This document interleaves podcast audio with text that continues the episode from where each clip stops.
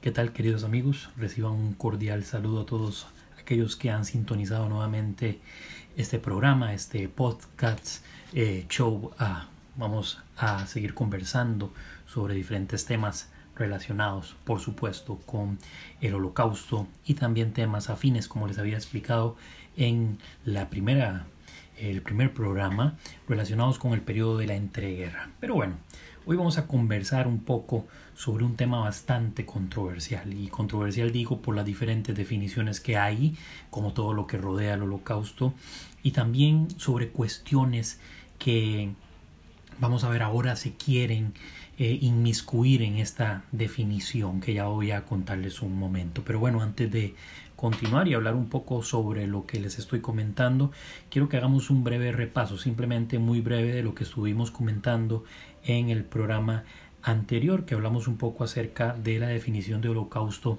y la definición de Shoah. ¿Es lo mismo? ¿No es lo mismo? ¿A qué se refiere una? ¿A qué se refiere otra? Pero bueno, simplemente a grosso modo y a manera de repaso, lo que voy a mencionarles es que hay historiadores que cuando se refieren al holocausto, prefieren utilizarlo como el proceso de exterminio sistemático de no solo los judíos, sino también de los gitanos, homosexuales, polacos, desertores eh, o enemigos políticos de los nazis, es decir, para hablar acerca del proceso de exterminio, tanto en los campos de concentración como en las operaciones que realizaron eh, los nazis durante 1933 a 1945 algunos historiadores, estoy diciéndolo porque otros este, sí utilizan el término holocausto como algo meramente judío.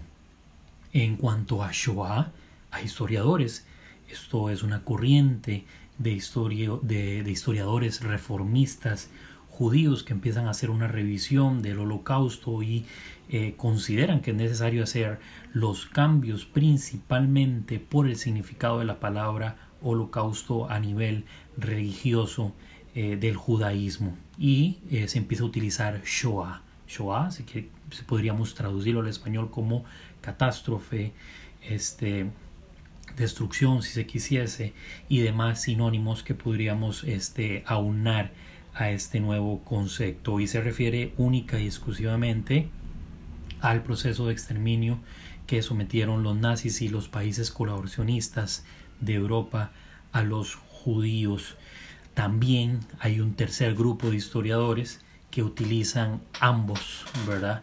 Este, para referirse a estos procesos, a este proceso de exterminio que ocurre entre 1933, el ascenso de los nazis, hasta 1945, que es el fin de la Segunda Guerra Mundial. Pero bueno, vamos a entrar entonces en materia. Hoy vamos a hablar de un tema algo controversial, como creo todos los temas que vamos a hablar a lo largo de estos programas que vamos a estar realizando.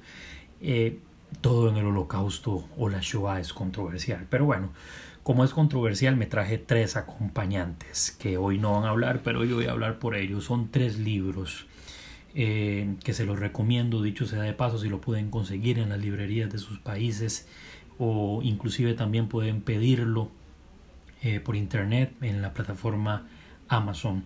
Eh, el primero es una excelente autora francesa, se llama Elizabeth Rodinesco y el libro se llama A vueltas con la cuestión judía, un libro que leí hace unos tres años, excelente y lo recomiendo para el estudio del antisemitismo. El segundo libro que también nos va a acompañar y el que voy a comentarles un poco también es el de Saúl Friedlander, no sé si lo pronuncié bien, y el libro se llama ¿Por qué el holocausto? Historia de una psicosis colectiva. El tema, si bien hace un análisis general acerca del holocausto, también toca puntos importantes acerca del antisemitismo, que es el tema del que hoy vamos a hablar. Y el tercero, que esto más que un libro es una especie de antología, es enorme y es el libro referente para todos los que deseen estudiar el holocausto. Creo que es con el libro no tal vez con el que hay que empezar, sino un libro que hay que tener definitivamente y es eh, el famoso libro de Raúl Hilbert, La destrucción de los judíos europeos, un estudio incansable que realiza Hilbert sobre el proceso de destrucción de los judíos en Europa y, como les mencionaba hace un momento, es el referente de los libros. Quizás a lo largo de este, la grabación del programa, perdón, van a escucharme eh, pasar páginas y demás porque, bueno, tengo varios puntos y varias referencias que quiero compartir con ustedes en esta noche referente, por supuesto, a el tema que nos convoca, antisemitismo. Antes de entrar a, definiciones, quiero hacer una diferenciación y eso vamos a tratar de abordarlo hoy. Vamos a tratar de realizar dos programas de esto, si no, si puedo abordarlo en uno solo, pues lo vamos a hacer así. Vamos a hablar primero acerca del antisemitismo y luego el antijudaísmo y hacer una pequeña mención del antisionismo. Son cuestiones meramente distintas que reaccionan hacia un mismo objetivo, pero tienen significados, contextos total y completamente distintos. Perdón. Voy a empezar con eh, una frase del libro de Raúl Hilbert, La destrucción de los judíos europeos. Dice así, los misioneros cristianos habían dicho en realidad no tienen derecho a vivir entre nosotros siendo judíos. Los gobernantes laicos que los siguieron habían proclamado no tienen derecho a vivir entre nosotros. Los nazis alemanes decretaron finalmente no tienen derecho a vivir. Esta frase del libro de Raúl Hilbert, ubicado en la página 26 de, este libro, de la, la editora de Sacal, definitivamente encierra lo que nosotros tenemos que entender como la tendencia de destrucción contra los judíos. Hitler no inventó absolutamente nada de lo que ocurre durante el proceso de exterminio. Todo lo contrario, Hitler y sus acólitos toman ejemplos ocurridos durante tiempos anteriores, inclusive remontándonos a la Edad Media, para empezar con el proceso de exterminio. Pero bueno, eh, ¿qué es lo polémico del asunto? ¿Qué es lo polémico de la palabra antisemitismo? Antisemitismo, por supuesto, se refiere en un sentido amplio, ¿verdad? A la hostilidad hacia los judíos basada en una, vamos a decirlo así, una combinación de prejuicios de carácter religioso, racial, cultural y étnico. Pero si hacemos un análisis, si se quiere, etimológico de la palabra antisemitismo o antisemita, eh, la palabra, dos palabras que la componen anti, contrario, ¿verdad? Y semita se refiere a los pueblos semitas. Y, pues como ustedes sabrán, los judíos no son los únicos pueblos pertenecientes, eh, no son los únicos pueblos semitas, ¿verdad? Hay otros pueblos semitas, entre ellos los árabes. Y bueno, ahora ha surgido toda una controversia alrededor de este si está bien utilizarlo o no, porque se refiere solo a los judíos, deberíamos utilizar antijudaísmo o antisionismo, que antisemitismo no. Bueno, vamos a explicar por qué antisemitismo es una palabra utilizada hoy y hace años única y exclusivamente para definir la hostilidad contra los judíos. Durante el siglo XIX este, y aquí otra, otra cuestión bastante interesante, comúnmente se piensa que el antisemitismo nace en Alemania, para nada, el antisemitismo racial sí que nace en Alemania, pero el antisemitismo político nace en Francia. Y ahí es donde nos vamos a ubicar en estos momentos. Antes del siglo XIX habían muy pocas, pero existían persecuciones también contra este, pequeñas poblaciones árabes que, que, que habitaban Europa y cuando eso ocurría, también se le llamaba a ese tipo de personas antisemitas por realizar la persecución contra los árabes. Pero esta era muy, muy, muy, muy, muy pequeña, por decirlo así. No era gran escala, como sí se empezó a dar contra los judíos, los famosos pogroms que ocurrían en la Rusia zarista, también, por supuesto, las persecuciones que ocurrían al interno de Europa, principalmente en Francia, y que luego son exportadas hacia Alemania. Todos esos antecedentes van marcando una pauta, si quisiéramos nombrarlo de alguna manera. Entonces, ese término va acogiendo, por decirlo así, solo al colectivo judío. Entonces, durante el siglo XIX las persecuciones empiezan a aumentar de manera desmesurada, el famoso, como ustedes recordarán o sabrán, si no, pues haremos otro programa dedicado a eso, el famoso caso del oficial Dreyfus, el oficial francés que fue juzgado, mal juzgado y mal encarcelado, ¿verdad? Solo por su condición de judío. Ese fue como la gota que derramó el vaso. Entonces por eso actualmente le decimos antisemita a aquellos que eh, persiguen, juzgan, critican, eh, hacen a un lado a los judíos, tanto ahora como hace ya más de 200 años. Pero había también otro elemento que es muy importante que nosotros rescatemos y del que hablemos un poco hoy, que es el antijudaísmo. ¿Cuál es la diferencia entre, perdón, entre antisemitismo y antijudaísmo? ¿No es básicamente lo mismo? No. Tiene un origen específico también el antijudaísmo, del que vamos a hablar posteriormente. El antijudaísmo tiene su nacimiento, podríamos inclusive ubicarlo a partir de la expulsión de la gran mayoría de judíos que vivía en provincia judea, en aquel territorio que dominaban el imperio romano y que son expulsados después de las revueltas eh, que ocurrieron por el general Tito y son dispersos a diferentes partes del mundo, eh, África del Norte, eh, el Medio Oriente y también en Europa. Bueno, a partir de ese momento empiezan a nacer diferentes eh, formas de perseguir a los judíos, eh, principalmente basados en el famoso mito de, el, de, de los deicidas, los judíos asesinos de Dios. Pero bueno, ese tema lo vamos a tratar posteriormente. Vamos a hablar hoy acerca del antisemitismo. Entonces marcamos como punto de nacimiento eh, el siglo XIX en Francia. En Francia nace como un fenómeno meramente político, se empiezan a aislar a los judíos de la vida cotidiana, este, a diferencia de lo que ocurre en Alemania, ya con la llegada de los nazis al poder, que este ya es de carácter racial, ya tiene que ver con diferentes aspectos de este no solo el comportamiento, sino lo que corría por sus venas, por la sangre.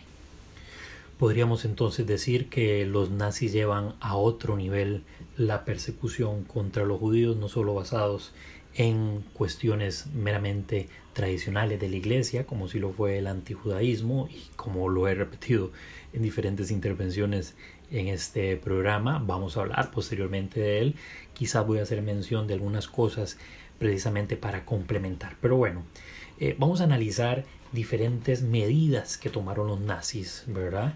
Ya habíamos dado la definición acerca de antisemitismo, en todo caso, pues eh, repito, ¿verdad? Que es, es la referencia a la hostilidad hacia los judíos, basada en una combinación de principalmente, vamos a decir, prejuicios de tipo religioso, racial, cultural y étnico, ¿verdad? Meramente hacia los judíos y ya explicamos por qué.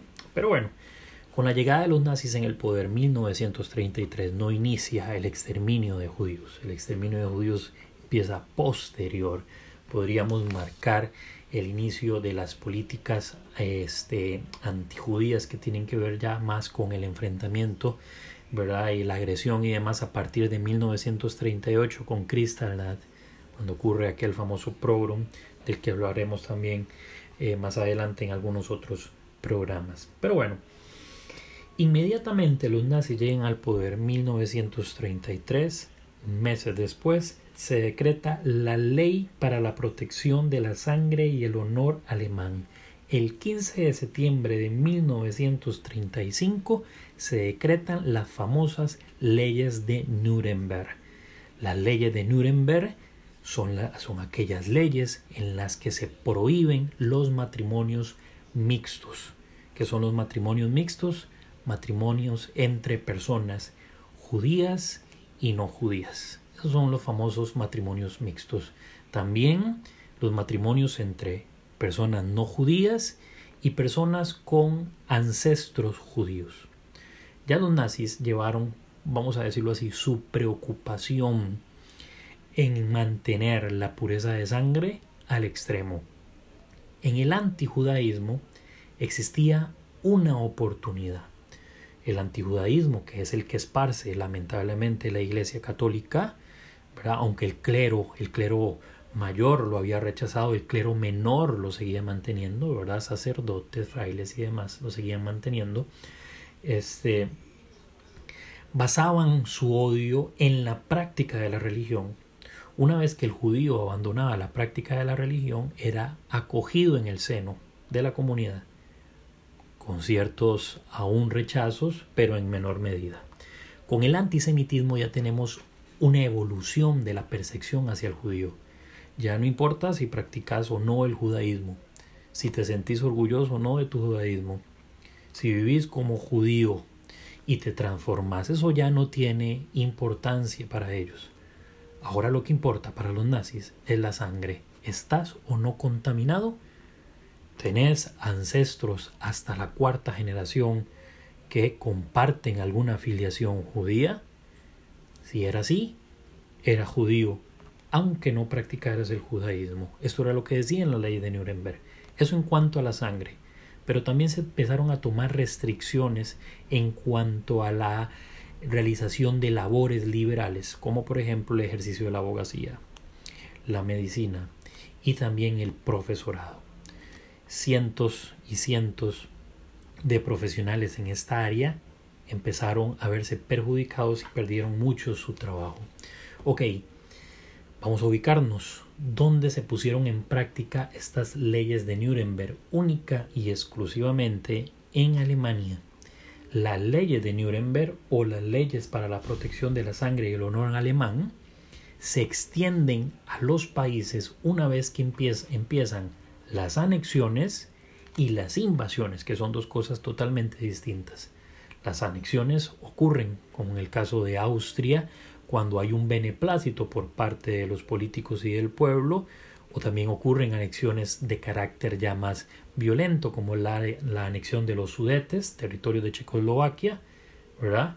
Y las famosas invasiones, que fueron, por ejemplo, la invasión a Polonia, que ya es más agresiva y coercitiva. Estas ocurren este, en un contexto de guerra, las anexiones en un contexto, vamos a decirlo así, de paz. Esas eran las famosas eh, leyes de Nuremberg. Se le prohibió a los judíos la entrada a los vagones, ¿verdad? De los trenes. En fin, ¿verdad? Se empieza a restablecer al funcionariado civil profesional alemán en detrimento del judío, ¿verdad? Los judíos, por supuesto, eran echados, ¿verdad? Empieza también un proceso paulatino de exclusión ya no solo a nivel laboral, sino a nivel intelectual. Como repetí ahora, profesores eran eh, expulsados, echados de su trabajo, pero también sus legados. En 1900 aproximadamente 34, si, si no me equivoco de fecha, después lo constataré, eh, se da la famosa, aquella famosa quema de libros de los nazis, se meten a universidades, y lo más impactante de este es que no solo los nazis convencidos quemaron libros de intelectuales judíos, sino inclusive estudiantes y profesores funcionarios de las universidades, eh, sin recibir ningún tipo de orden, porque no existe evidencia que hayan habido órdenes, habido órdenes, perdón, sino fueron, vamos a decirlo así, eventos eh, que ocurrieron de iniciativa propia, sin ninguna eh, obligación Posteriormente ya la violencia va increciendo y ya no solo la prohibición en el ejercicio de sus labores profesionales, sino también en sus este, oficios religiosos. Ocurre aquel famoso evento Kristallnacht ocurrido entre el 9 y 10 de noviembre de 1938, eh, después de la orden que dieron Heydrich y Goering de atacar, promovida posteriormente por Joseph Goebbels y después detenida por Adolf Hitler por temor, no porque tuviera compasión de los judíos, sino por temor a represalias en un futuro. Eh, todas estas medidas que toman los nazis tenían, ya no tenían que ver como en aquel momento el antijudaísmo de aislar al judío, de hacerlo a un lado con la oportunidad de que se convirtiera al cristianismo, sino ya con una exclusión definitiva de la vida cotidiana hacia, por supuesto, eh, los judíos. Se emite también otras leyes como la famosa ley eh, contra el congestionamiento de las escuelas y universidades alemanas. Se le prohíbe a los judíos, en otras palabras, estudiar. Todas estas medidas tenían el claro fin de aislar, de hacer a este aún más lejano la presencia de los judíos de la vida cotidiana. Bueno, y la gran pregunta aquí es ¿qué hacía la población civil? Bueno, en muchas ocasiones se cree que la población civil colaboró y vaya que sí, colaboró, pero en otras ocasiones simplemente optó por callar. Era un silencio, no vamos a decir cómplice, sino un silencio temeroso de que tomaran represalias contra ellos. Hubo también casos en los que se apoyan este tipo de medidas porque por supuesto iba a significar un ascenso en el trabajo o la obtención de este el antisemitismo eh, sigue creciendo paulatinamente en Alemania. Otra gran pregunta que nos podemos plantear acá, ¿Hitler fue antisemita siempre? ¿O cuándo Hitler se convierte en un antisemita? No tenemos evidencia antes del el famoso libro Mein escrito en la cárcel cuando fue apresado en aquel intentón de golpe de Estado en Múnich, de que Hitler odiara a los judíos. Todo lo contrario. Hay evidencia más bien de que Hitler compartía, tuvo compañeros judíos, eh, un compañero de piso cuando se fue a vivir a Austria también que era judío, el que lo ayuda, una de las personas que lo ayuda a salir de la cárcel eh, cuando fue apresado, también era de origen judío y hasta ese momento no tenemos evidencia del antisemitismo de Hitler. Se piensa que rodearse de diferentes personas, por ejemplo Julius Streicher, que es el que se convierte posteriormente en el director del periódico Der Stürmer, eh, que propagaba diferente propaganda, valga la redundancia, antisemita, y también Dietrich Edgar, que fue el, el fundador del partido, no el partido nazi, que es el como el que conocemos popularmente como el Partido Socialista Obrero Alemán, ¿verdad? Sino del que Hitler se afilia y después ocurre esta famosa transformación. Este sí que era un antisemita confeso. Rodearse de estas personas alimentó quizás la semilla de rechazo y de odio que Hitler tenía y que posteriormente evoluciona ¿verdad? a los puntos álgidos que nosotros conocemos.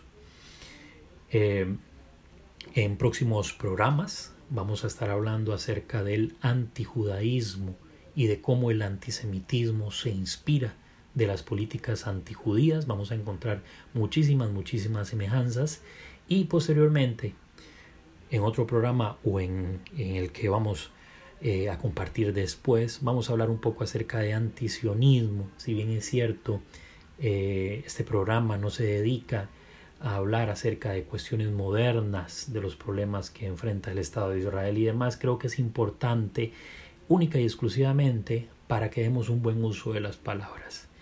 Entonces, eh, estimados oyentes, me despido hoy, no sin antes agradecer su paciencia. Si tienen alguna pregunta, pueden enviármela por correo electrónico. Si tienen alguna este, observación, también pueden hacérmela por correo electrónico a la siguiente dirección J Aguirre G. Repito, J Aguirre G arroba yahoo.com. Pueden, por supuesto, escribirme ahí sus dudas, sus consultas, sus preguntas, sus observaciones.